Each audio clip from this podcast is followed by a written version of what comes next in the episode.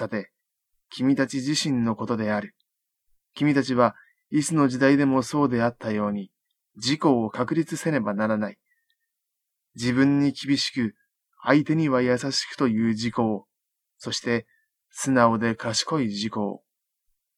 21世紀においては、特にそのことが重要である。21世紀にあっては、科学と技術がもっと発達するだろう。科学、技術が洪水のように人間を飲み込んでしまってはならない。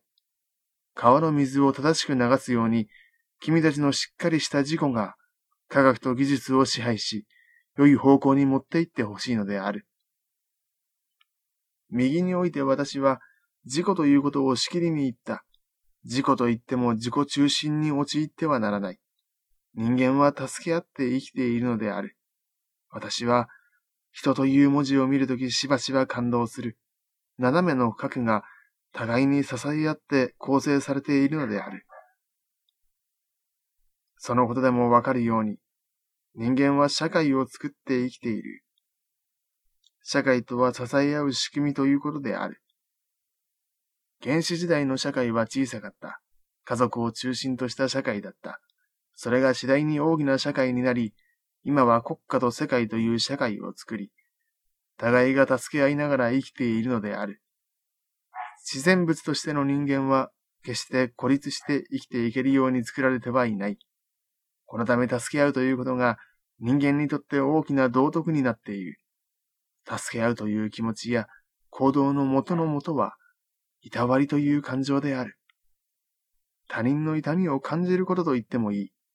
優しさと言い換えてもいい。いたわり、他人の痛みを感じること、優しさ。皆似たような言葉である。その三つの言葉は、もともと一つの根から出ているものである。根と言っても本能ではない。だから私たちは訓練をしてそれを身につけなければならないのである。その訓練とは簡単なことである。例えば友達が転ぶ。ああ、痛かったろうなと感じる気持ちをその都度自分の中で作り上げていきさえすればよい。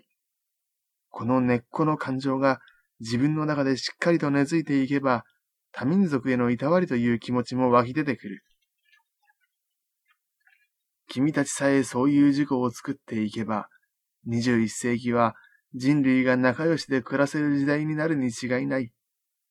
鎌倉時代の武士たちは、頼もしさということを大切にしてきた。人間はいつの時代でも頼もしい人格を持たなければならない。人間というものは、男女とも頼もしくない人格に魅力を感じないものである。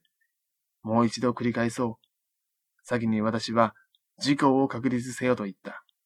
自分に厳しく、相手に優しくとも言った。いたわりという言葉も使った。それらを訓練せよとも言った。それらを訓練することで、自己が確立されていくのである。そして、頼もしい君たちになっていくのである。以上のことは、いつの時代になっても人間が生きていく上で欠かすことができない心構えというものである。君たち、君たちは常に晴れ上がった空のように高々とした心を持たなければならない。同時に、ずっしりとたくましい足取りで、大地を踏みしめつつ歩かなければならない。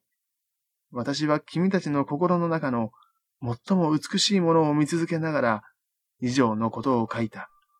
書き終わって、君たちの未来が真夏の太陽のように輝いていると感じた。芝良太郎、21世紀に生きる君たちへ。